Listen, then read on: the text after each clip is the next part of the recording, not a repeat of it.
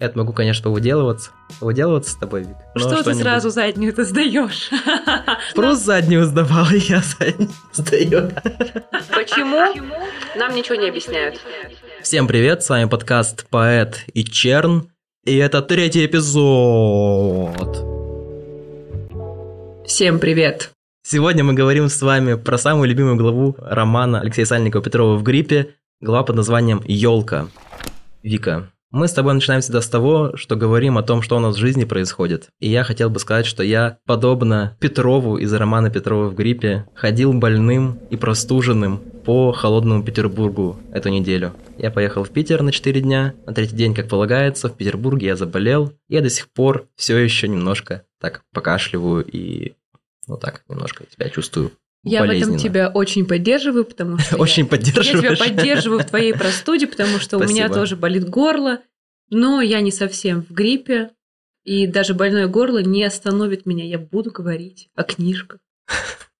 На самом деле я ощущал себя вот этим героем, потому что я ходил, мне было очень тяжело. Все равно ты в Питере, ты приехал в Питер, и ты не будешь сидеть дома, даже если ты болеешь. Мне кажется, это обязательная часть программы посещения Конечно. Петербурга. Нужно непременно простудиться. Конечно, и вот я ходил простуженным, знаешь, когда ты просто такой, я сейчас уже не могу идти, мне нужно где-то сесть и просто посидеть. Я Ну, у заходил меня в еще какую-то пару залов кофейню. Эрмитажа.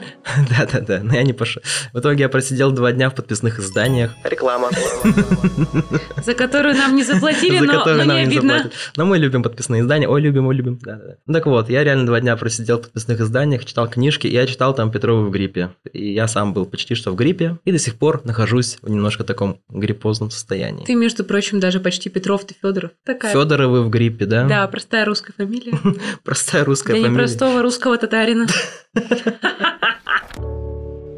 Хорошо сказала. Мы все, начинаем наш русско-татарский подкаст народный.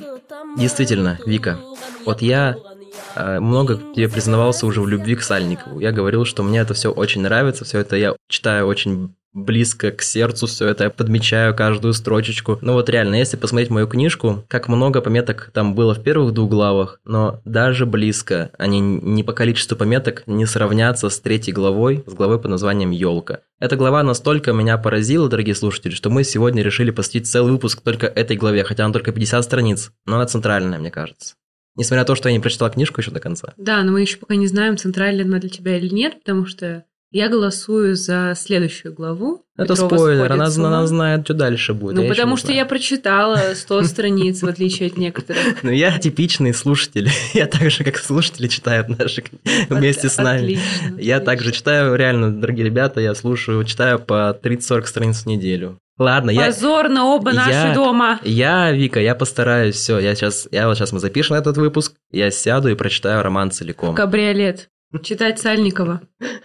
Просто реально, когда ты начинаешь смаковать, а, а Сальников это книга, которую хочется смаковать, ты растягиваешь это все и не укладываешь, к сожалению, в наши такие графики. Но мы все сделаем по красоте, да. Дальше все будет более Да, э, я быстро, хочу еще четко, сказать- слаженно. Да, я хочу сказать, что сегодня мы даем слово. Не факт, что мы его сдержим, но мы обязательно его дадим, что сегодня мы не посвятим 95% выпуска восторгом по поводу языка этого романа, по поводу того, как он написан, какие там метафоры и описания, и э- э- эпитеты, все средства выражения, весь арсенал, который можно обсудить, мы больше обсуждать не станем. Мы по-честному, мы честное слово, мы больше не будем петь дифирамбы этому языку, не потому что мы его не любим, потому что больше уже невозможно. Нужно поговорить Такое о чем-то еще, потому что в этой книжке Ай. много всего, а получается так, что мы только про язык и говорим. Перейдем к самой главе. Вика, как думаешь, почему она меня так поразила? Тебе нравятся елки? Мне нравится певица Елка. Все песни люблю, особенно про Прованс? Прованс, да. Какой ужас. А мне вот в этой главе больше всего, помимо всего прочего, мне очень понравилось воспроизведение детского сознания. Как мы в первом выпуске говорили о том, что чтение – это в первую очередь возможность посмотреть на мир чужими глазами, так вот здесь мы смотрим не только чужими глазами, в смысле лирического героя или автора. Здесь мы смотрим еще и глазами ребенка, причем маленького. Не все люди помнят свой ход мыслей в детстве. Да. Я точно не помню. И мне было очень увлекательно читать эту главу, очень приятно, очень интересно и очень весело. Очень весело. Мгм. А, потому что маленький Петров смотрит на большой мир снизу вверх, и все его не то чтобы удивляет даже, он как маленький взрослый. Мне здесь хочется вспомнить Минин Веласкеса. Вот эти картины маленьких Да-да-да. Минин, которые одеты как взрослые, и вот он тоже как будто маленький взрослый, если он что-то об этом мире еще не знает, например, даже слова, которые говорят по телевизору, если там не мультики, а люди, как написано, в серых костюмах, которые или поют, или о чем-то разговаривают, он этих слов не понимает, и оно его не интересует. И он к этому относится как-то очень скептично. Или, например, он не доверяет всем рассказам отца. Например, он не доверяет ему, когда отец рассказывает, что дедушка воевал, У него вообще на все свое мнение. да, у него на Очень все интересно. свое мнение, да, и такое детское, но при этом как будто еще немножко взрослое. Да, да. Глава выбивается из всего текста романа. До этого все шло вроде бы стабильно, да. Петров возвращался домой. Мы там, ну, стабильно в, в кавычках, конечно. Но мы понимали то, что вот это наши дни примерно, там, 2008 год, скорее всего, где-то так, да. Мы пришли к этому, по-моему. Петров возвращается домой, и тут третья глава начинается со слов «Петрову было 4 года». Почему? Нам ничего не объясняют. Да, пока что даже вот я на- нахожусь на этом же уровне книги, я не знаю, почему эта глава вообще вставлена в роман. Это пока что немножко напоминает сон Обломова в романе Обломов, да? Да. Как такая вставная новелла. Где-то я слышу, что Сальников эту главу отдельно публиковал. То есть это как это отдельная повесть внутри романа. Ты точно знаешь, что это было? Или тебе приснилось? И ты теперь я, я как Петров, вот маленький, которому кажется, что, ему- что он видел это на улице, автор нам поясняет то, что на самом деле он это не видел, ему приснилось, что он это видел, и там он видел там по телевизору Как ему- и так далее. Как он сам себе придумал историю, как появляются памятники, что они вырастают. Да, как да, да. люди, у них сначала появляется просто голова, и они маленькие на постаменте стоят, а потом у них появляются руки, ноги, туловище, и они превращаются в такой же большой памятник, как Ленин на площади 905 года. А, он проезжает, да, как раз там. Да, мне это Всё. очень понравилось. Вот ты, наверное, так же думаешь. Мы говорили, потому что в этой книге есть поэзия, и что Сальников смотрит как поэт немножко, и что Петров – это во многом художник. Он не зря рисует мангу, да? Это все-таки некий образ художника, поэтому он так все замечает, поэтому тут это про- происходит этот контраст между, казалось бы, размытым таким туманом в голове и при этом четкостью, с которой все отмечается. Здесь нам показано детство художника.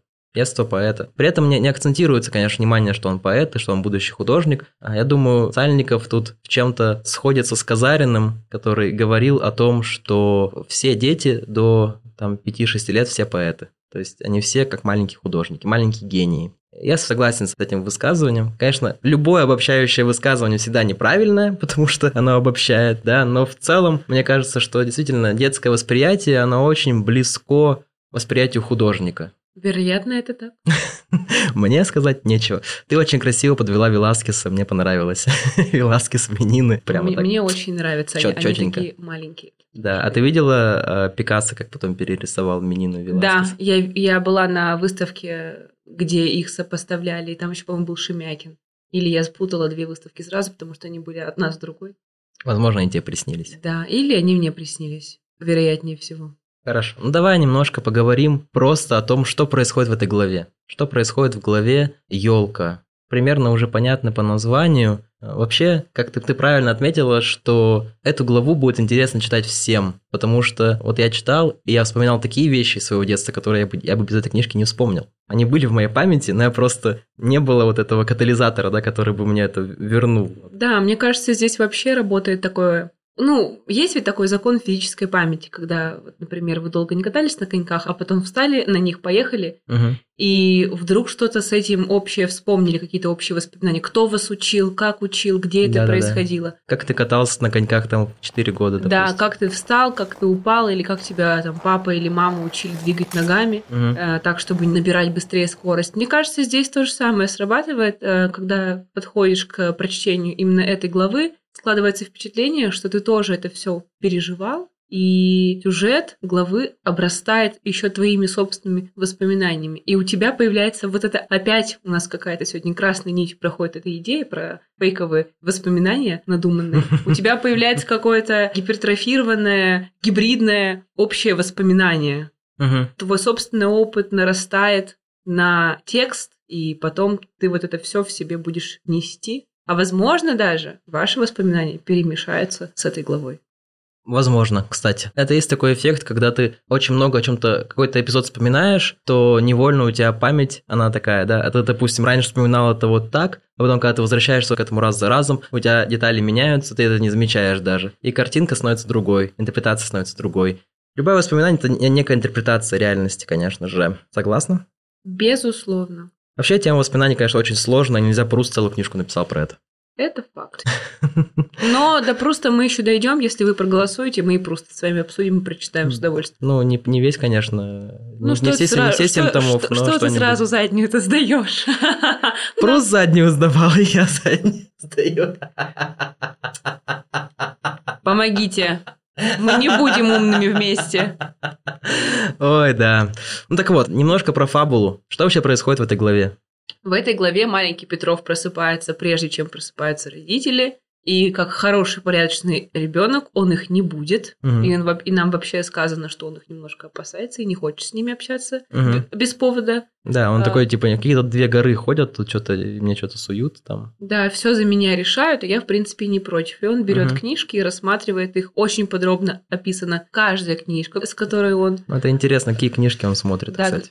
он там рассматривает картинки. Мгм. Они все очень разные. И потом мать просыпается, приходит в его комнату, видит, что он уже сидит за столом и начинает собираться, кормит его и Петрова-старшего. Ну, давай на этом пока сейчас Да. сделаем паузу. Просто немножко про книжки я хотел бы еще сказать, потому что это очень крутая вообще даже просто классный образ, когда ребенок вот 4 часа утра, да, или там сколько времени, очень раннее утро, зима, и он садится за этот свой маленький столик, включает, Включает эту лам- маленькую маль- лампу. маленькую лампочку, ему 4 года, и он смотрит эти книжки, он не умеет читать. Он знает всего две буквы. А и С. Первую букву своего имени. Кстати, вот эта буква «С», да, это тоже там... Это такая загадка, кстати, вот это. Сальников нам с самого начала не говорит, что это именно буква «С». Он говорит, что у него имя начиналось на букву, которая была довольно простая, И которая похожа Похоже на бублик. на половинку бублика, да, он сказал. И ты такой думаешь, ага, наверное, «С». Хотя, может быть, еще и «Ша», например. Если, Что? если это, если это ватрушка, например. И он знает всего две буквы «А» и «С», но при этом ему интересно читать, и он смотрит картинки, и там, причем книжки-то не детские. Он смотрит руководство по ремонту автомобиля «Москвич», например. Это вообще класс. И это, между прочим, опять же, Сальников не просто так э, подсовывает ему такую книжку, да? Это, опять же, некая параллель с будущим Петровым, который является автомехаником. Я даже думаю, что эта связь такая есть в этом, в этом, в этом тексте. То есть Петров автомеханик, это он не просто любит машины, а он, по сути, возвращается в детство. Вот эта работа автомеханика, она, То есть он каждый раз его в возвращается в детство на своей работе, поэтому да. она ему так нравится. да, А еще, кстати, можно провести параллель, когда в предыдущей главе мы узнавали, что Петров может провести на работе в яме даже по несколько дней в темноте. Мгм. Также и здесь вообще глава довольно темная в плане каких-то описания солнца или Это такое зимнее утро, когда темное зимнее оно, утро. оно, по сути, как ночь. Да, светло только в троллейбусе, и в нем почему-то светлее, чем на улице. И холоднее, чем на улице. Да. А потом опять актовый зал, э, фойе ДК, там все тоже свет приглушенный, в зале темно. Ну да, мама ведет Петрова на елку, да, и, в общем-то, обычно такая чисто, опять же, какие-то годы. Ну, мне кажется, это годы 80-е, вторая половина Да. 80-х. Ну, то есть это советское время на самом Да, деле. потому что если действующие герои-пионеры Мгм. на полном серьезе, надо думать, что Там еще нет. И у много- них еще черно-белый телевизор. Там много таких вот подсказочек, которые говорят о том, что это именно советские годы. Например, э, такая пасхалочка, то, что Петров знает, что его страна большая, потому что ему из каждого радиоприемника говорят о том, что его страна огромная, и там, типа, постоянно какие-то, видимо, Да, да. урожаи там. Ну, знаешь, это советские такие сводки новостей, да, что там, сколько собрали, сколько коров подоили и так далее. Ты просекла эту отсылочку с газетой, когда родители читают, так- там лежит газета, и там написано, что там была газета из четырех букв, обведенных всякими орденами и медалями. Ты Окруженных. ты поняла, что это за газета? Заря? Нет, Знамя, знамя, пять букв. нет. Э, Это чисто, скан... чисто кроссворд от, от Сальникова на самом деле. Четыре буквы, советская газета, название окружено знаменами и орденами. Я задал этот вопрос своим родителям, и они мне сразу сказали, это газета «Труд». Так труд. Я говорю, там тоже ордена? Он такой, да, папа мне сказал, да, конечно. Ничего Да. себе. Э, Вот мы с тобой дети 90-х, мы, конечно, этого не застали. Но люди, э, читатели наши, которые застали советский период, сколько им сейчас лет? Им где-то должно быть за 30-35, да? 30-35, если- чтобы запомнить вот это время, им нужно было. Вот, которые родились в 88-м, 89-м. 84-м. Даже 90-й уже, я считаю, это не захватил. Ну, потому что там уже почти развал. 90-й. То есть где-то 85-й, то есть им должно быть сейчас 35 лет как раз, 35-36. Как самому Сальникову. Это очень классный эпизод, то есть, опять же, с чтением книг. Как Петров внимательнейшим образом читает, его поражают книги. Понятное дело, что Петров – это некое альтер самого Сальникова как художника.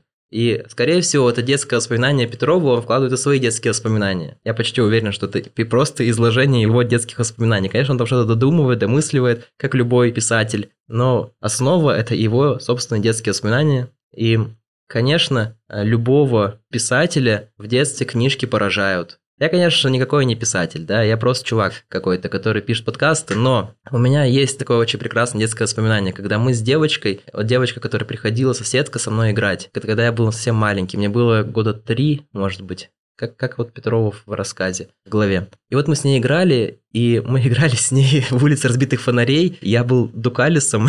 Нет, она была Ларином, а я был Дукалис. Возможно, криминал. Погоня. И у нас были такие... Мы подавали друг другу какие-то шифры. То есть у нас была какая-то база на кровати там, и мы подавали какие-то шифры, и нужно было какие-то писать записочки друг другу. А я писать не умел. Она умела, а я не умел. Но меня так поразило вот это вот сам факт того, что что-то пишу. То есть я вот брал вот эту какую-то эту бумажечку и в какие-то каракули вводил. Типа это записка, да, которую я отдаю этой девочке, Дукалису, точнее Ларину.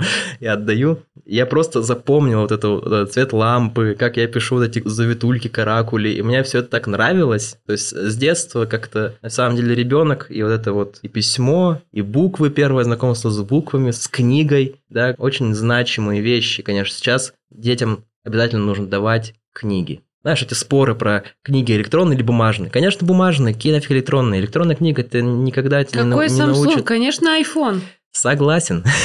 Вечная битва титанов. Не, ну правда. Я- если мы говорим про детство, то ребенок должен иметь книгу вот как книгу, чтобы он мог листать ее, чтобы он мог смотреть картинки, да, чтобы он тактильно ее ощущал. Книга для него это не просто информация, для него это книга как некий тайный мир. Помнишь, как он смотрит эти картинки Звездных войн? Это же чудеса просто, как он Да. их описывает. Ну, это получается, книга становится для ребенка неким материальным проводником Да. в реальный мир. Даже не только в реальный. Это вот он описывает эти картинки Звездных войн, и это он понимает, он говорит о том, что даже Петров маленький понимал, что что-то космическое. Да-да-да. И он говорит о том, Да. что его просто поражала вот какая-то торжественность происходящего, когда там вот они дерутся на световых мечах. А да. мне понравилось, как он сказал, что когда все взрослые берут одну и ту же книжку, то они все как будто сговорились, э, читают Да, э, одинаково. э, одну и ту же информацию сообщают. И как будто все такие, типа, так подмигивают друг другу и такие, типа, Да. а сейчас Говор- мой дя- мой дядя самых честных правил, Да, говорит то же самое, что я ему говорила. Да-да-да. Да, вот и маленький Петров такой не- недоверчивый. Вообще, Он, он очень недоверчивый, при этом он Мгм. не спорит. У него какая-то inner life в нем сидит, он вот, знаешь, такой... он живет сам по себе. И там, кстати, в самом начале главы сказано, что он находился в каком-то странном состоянии, но считал его нормальным. Да, да, он, он говорит о том, что вот он постоянно находится в неком странном состоянии, да, детства такого. У него нет воспоминаний, да, он говорит о том, что он силится что-то вспомнить, а ему нечего как бы вспоминать. Но по факту, конечно, у ребенка еще очень много воспоминаний. Их очень много, но они спрессованы в такой очень маленький жизненный период, да. У маленького Петрова, у него такой особый взгляд на мир, он такой, знаешь, такой трушный мужичок со своей правдой.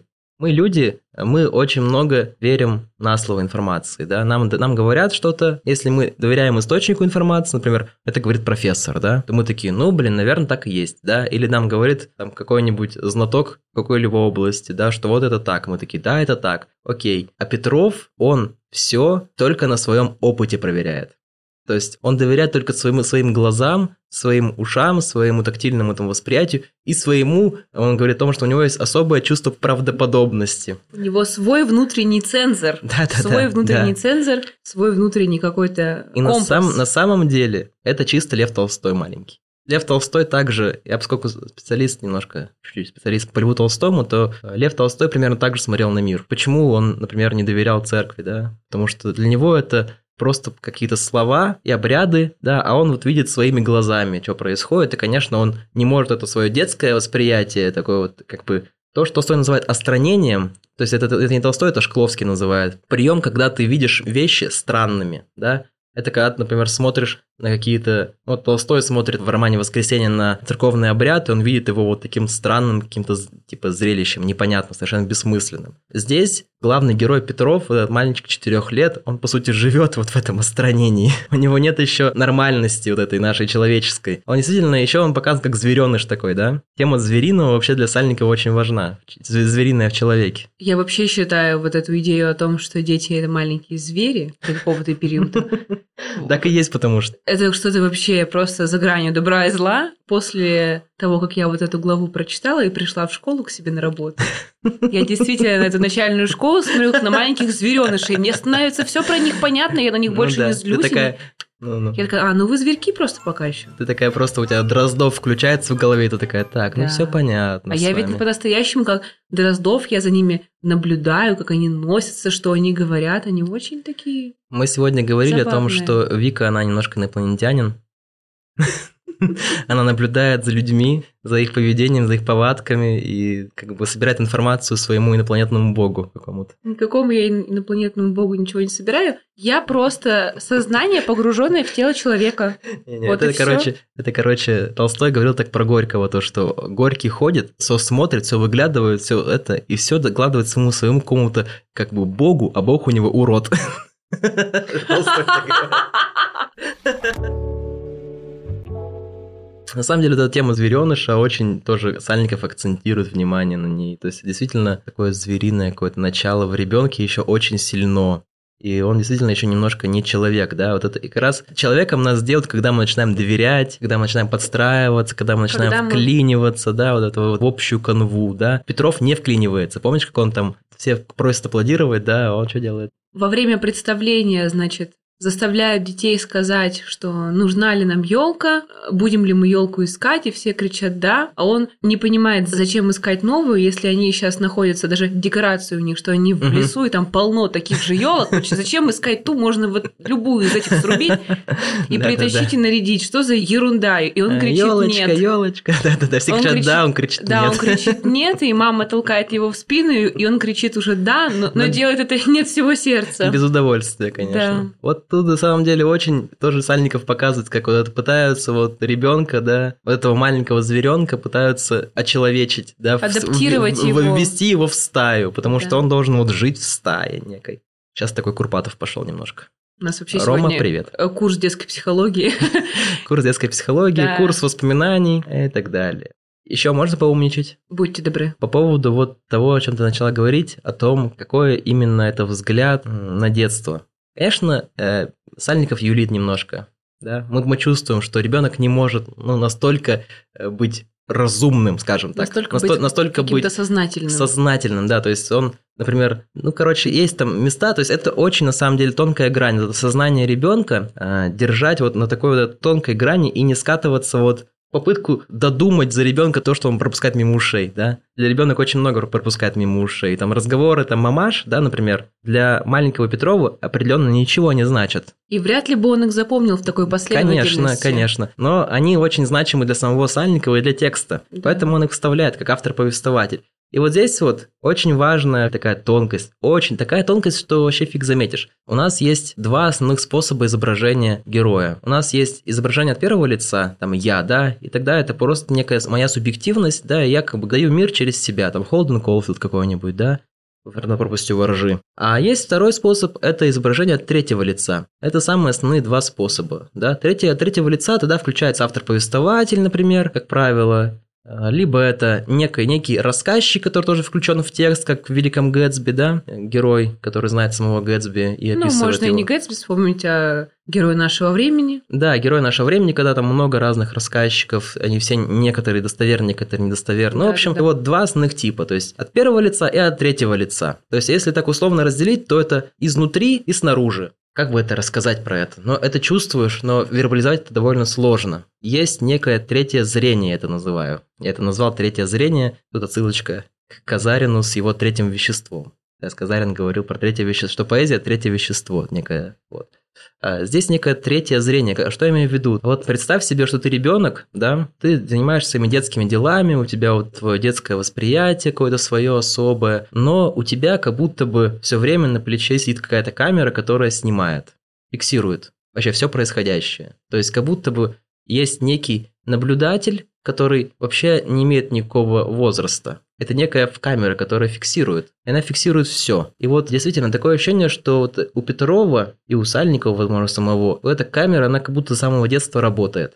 Вот есть Петров как маленький мальчик, который как-то воспринимает свою жизнь. Есть как бы автор-повествователь, который пытается это осмыслять. А есть камера. Это я называю третьим зрением или вот сбоку он как будто смотрит. То есть... Авторегистратор. Да, как некий авторегистратор. То есть вот изнутри, снаружи и сбоку, вот как будто бы некая вот эта какая-то вот камера, которая просто фиксирует. Она никак не... Она никак не комментирует Она никак не комментирует происходящее. У нее нет отношения. На самом... Да, у нее нет, нет отношения. Поэтому писал, писала Седокова, про это писал Пруст. Он говорил о том, что вот эта личность, некий наблюдатель, он говорил о том, что именно она и должна писать эти мои книги. То есть без моей субъективности и без этой как бы надличности, которая авторская, да, а вот это именно Поправка, это был не Пруст, это был Флабер. Ну, пускай даже... Нет, это был Пруст. Флабер самоустранился полностью в тексте. На самом деле все они художники, все очень похожи. И Толстой про это писал, и Бибихин про это писал. Но вот это вот некий наблюдатель, да, некая камера, которая фиксирует. Конечно, в некоторых местах он переходит на вот этого автора-повествователя, на вот этого как бы изнутри героя, но почти полностью эта глава подана вот этим третьим неким зрением. И, пожалуй, наверное, самый такой прекрасный эпизод с этим, это вот эпизод как раз касающийся снов,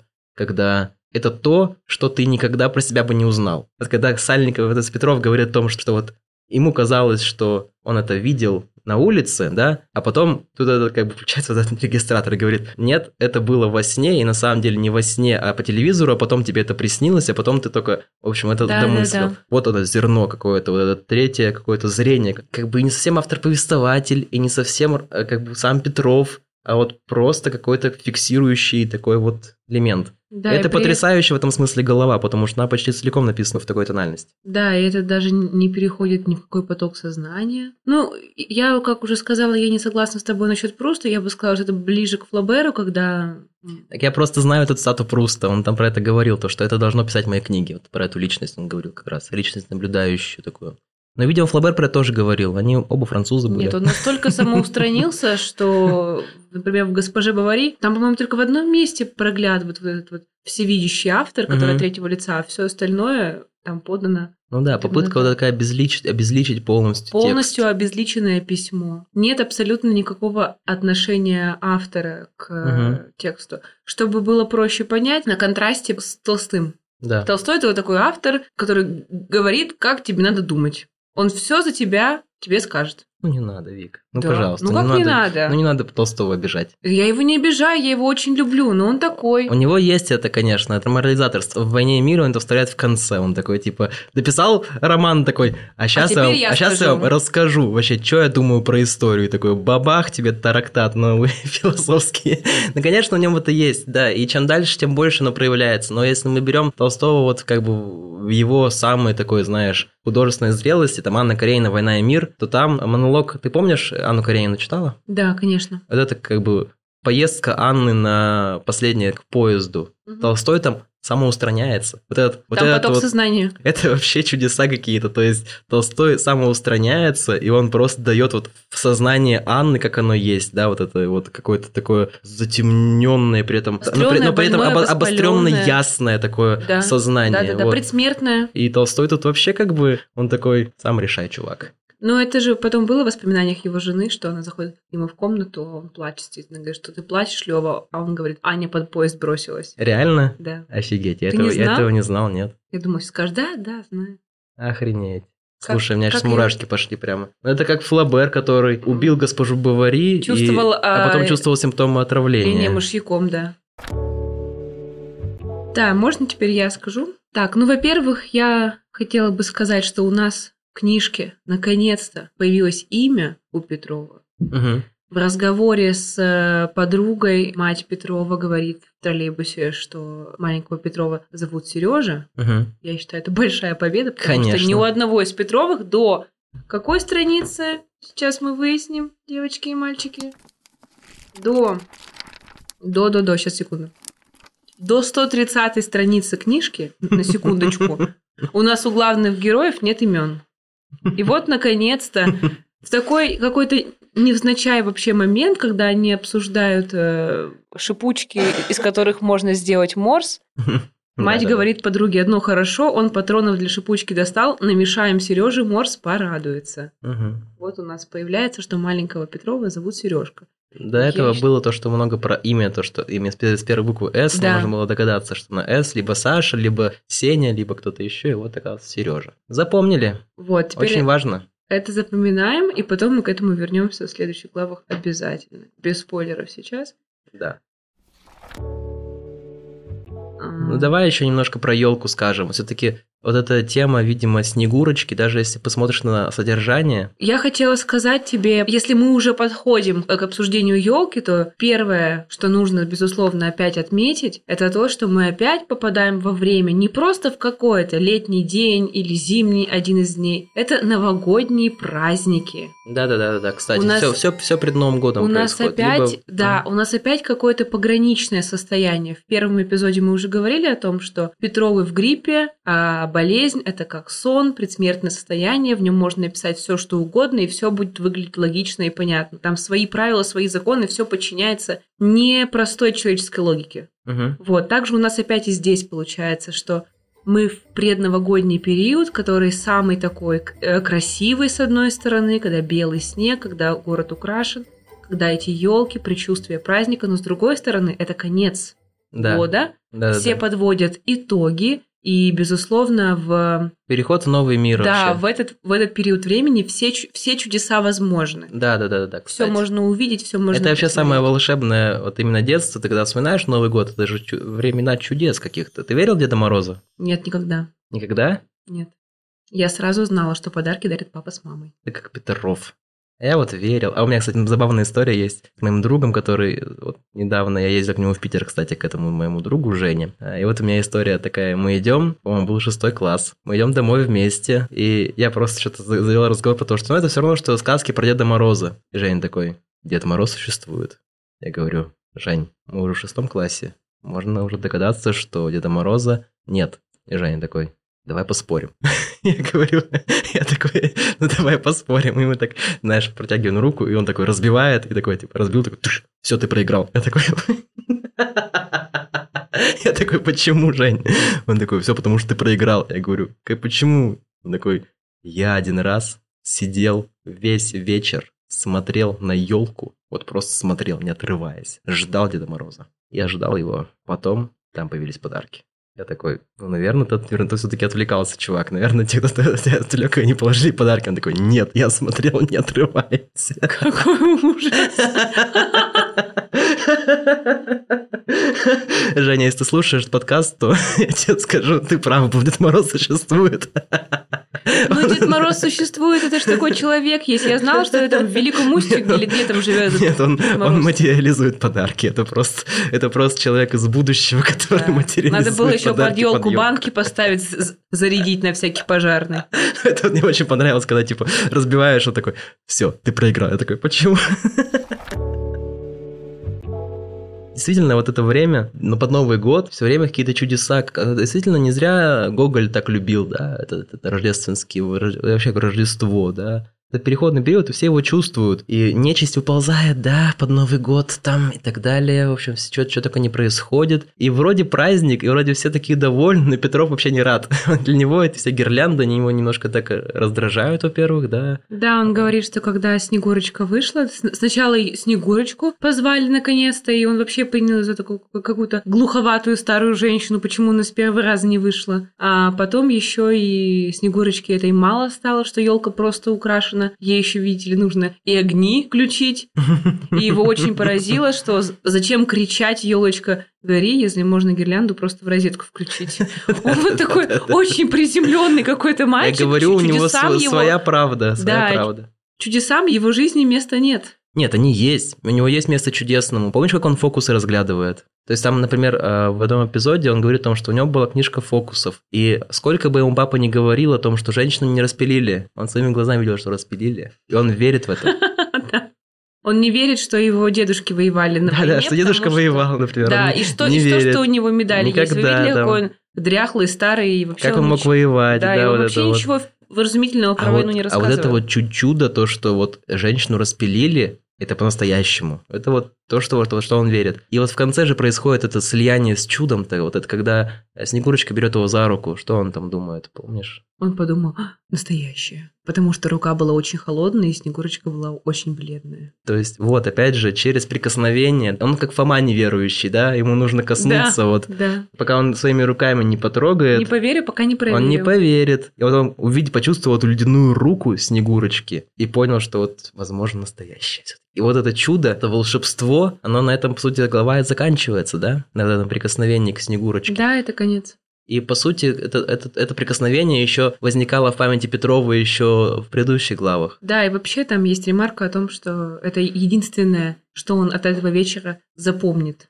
Опять же, да, сам Петров запомнит только это прикосновение. Но вот эта камера, которая фиксирует все, Да. она запомнит все от и до. И нам все расскажет. И только когда Сальников уже сам пишет текст, эта камера начинает ему рассказывать. Потому что она, она все время работала. Я вот сейчас, конечно, не знаю, что будет дальше, но вот девятая глава называется «Снегурочка». Я думаю, что это прикосновение к Снегурочке – это все-таки что-то очень значимое для контекста этого всего романа. Мы пробуем с этим всем разобраться. Э, Следующая глава называется «Петрова сходит с ума». Это А, твоя любимая глава. Я уже начала, да, ее читать. Вика немножко сама Петрова. Да, мне очень-очень она нравится. Мне кажется, это вообще какое-то... Вот если, допустим, глава про елку это воспроизведение детского сознания, плюс вот это еще камера, как мы сейчас уже решили, значит, все фиксирующее, то а, глава Петрова сходит с ума. Это вообще что-то просто невероятное, абсолютно отлетевшее, инфернальное, непонятное. Петрова там настоящий пришелец, и э, вот все читаешь, все хорошо. Казалось бы, просто обыденная вот эта жизнь на Урале, в юго-западном районе. Казалось бы, как где уж там место чудесам, и где уж там место каким-то необычностям и странностям.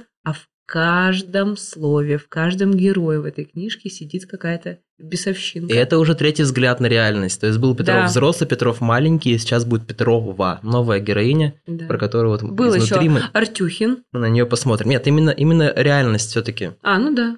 Что в следующем эпизоде мы разберем две главы, связанные с Петровой. Петрова сходит с ума, Петрова успокаивается. Нет, Да. они очень, конечно, интересно названы, и мне очень хочется почитать. Все, Спасибо большое, что были с нами. Услышимся на следующей неделе. да, пока-пока.